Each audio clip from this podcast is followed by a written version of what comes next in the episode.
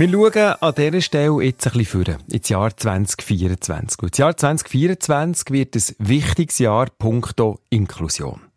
Inklusion bedeutet ja, dass jeder Mensch ganz natürlich dazugehört. Inklusion ist, wenn alle dürfen mitmachen. Egal wie man aussieht, welche Sprache das man redet oder auch welche Behinderung das man hat. Es stehen zwei Jubiläen an. Das eine ist zehn Jahre Behindertenrechtskonvention von der UNO, die die Schweiz 2014 unterschrieben hat. Das heisst, Menschen mit Behinderungen sollen selbstbestimmt leben können und in der Gesellschaft gleichberechtigt sein. Und das zweite Jubiläum. Vor 20 Jahren ist das Behindertengleichstellungsgesetz in Kraft getreten. Das heisst, zwei Gesetze, die leider in der Praxis vielfach noch nicht umgesetzt sind. Und darum kommen sie jetzt auf die politische Agenda.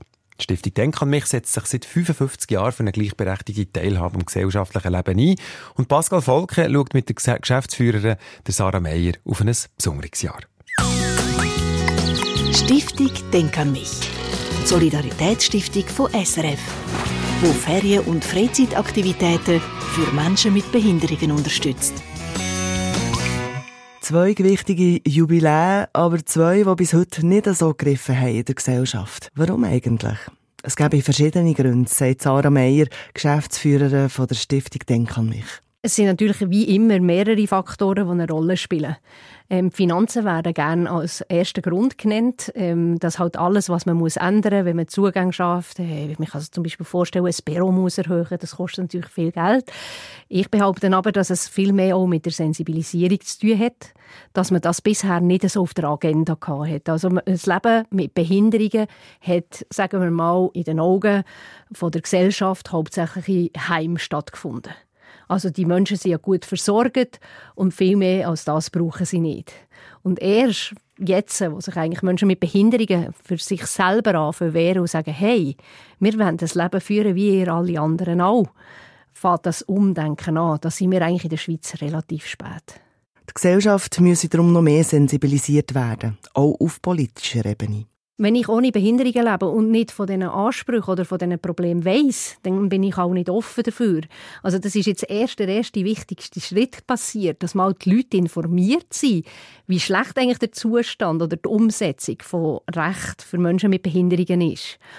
Und jetzt kommt natürlich nach dem Wissen kommt die wichtige Phase der Konzeptualisierung vom Plan, also einen Plan fassen, anfangen daran zu arbeiten, dass der Zugang ernst genommen wird. Ich glaube, dieser Wind hat die Politik aufgenommen und verfolgt das jetzt so mit, der, mit, dem, mit Werf.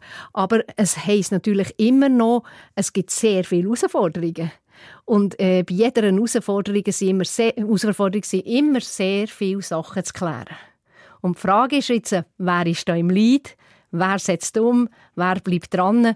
Und das sind grosse Projekte, die wir davor reden, die sich über viele, viele Jahre werden ziehen. Und wenn man heute nicht anfängt, und das ist eigentlich auch das, was wir daran glauben, dann wird morgen noch nichts stehen.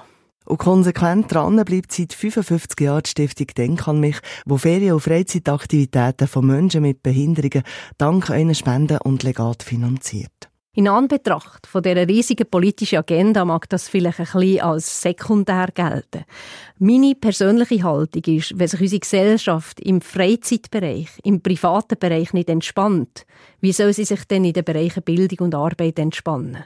Also ist es eigentlich unsere Aufgabe, sicherzustellen, dass der Zugang so wie gewährleistet ist, dass Menschen mit Behinderungen in regulären Angeboten partizipieren können. Und ich behaupte mal, wir haben noch viel zu tun.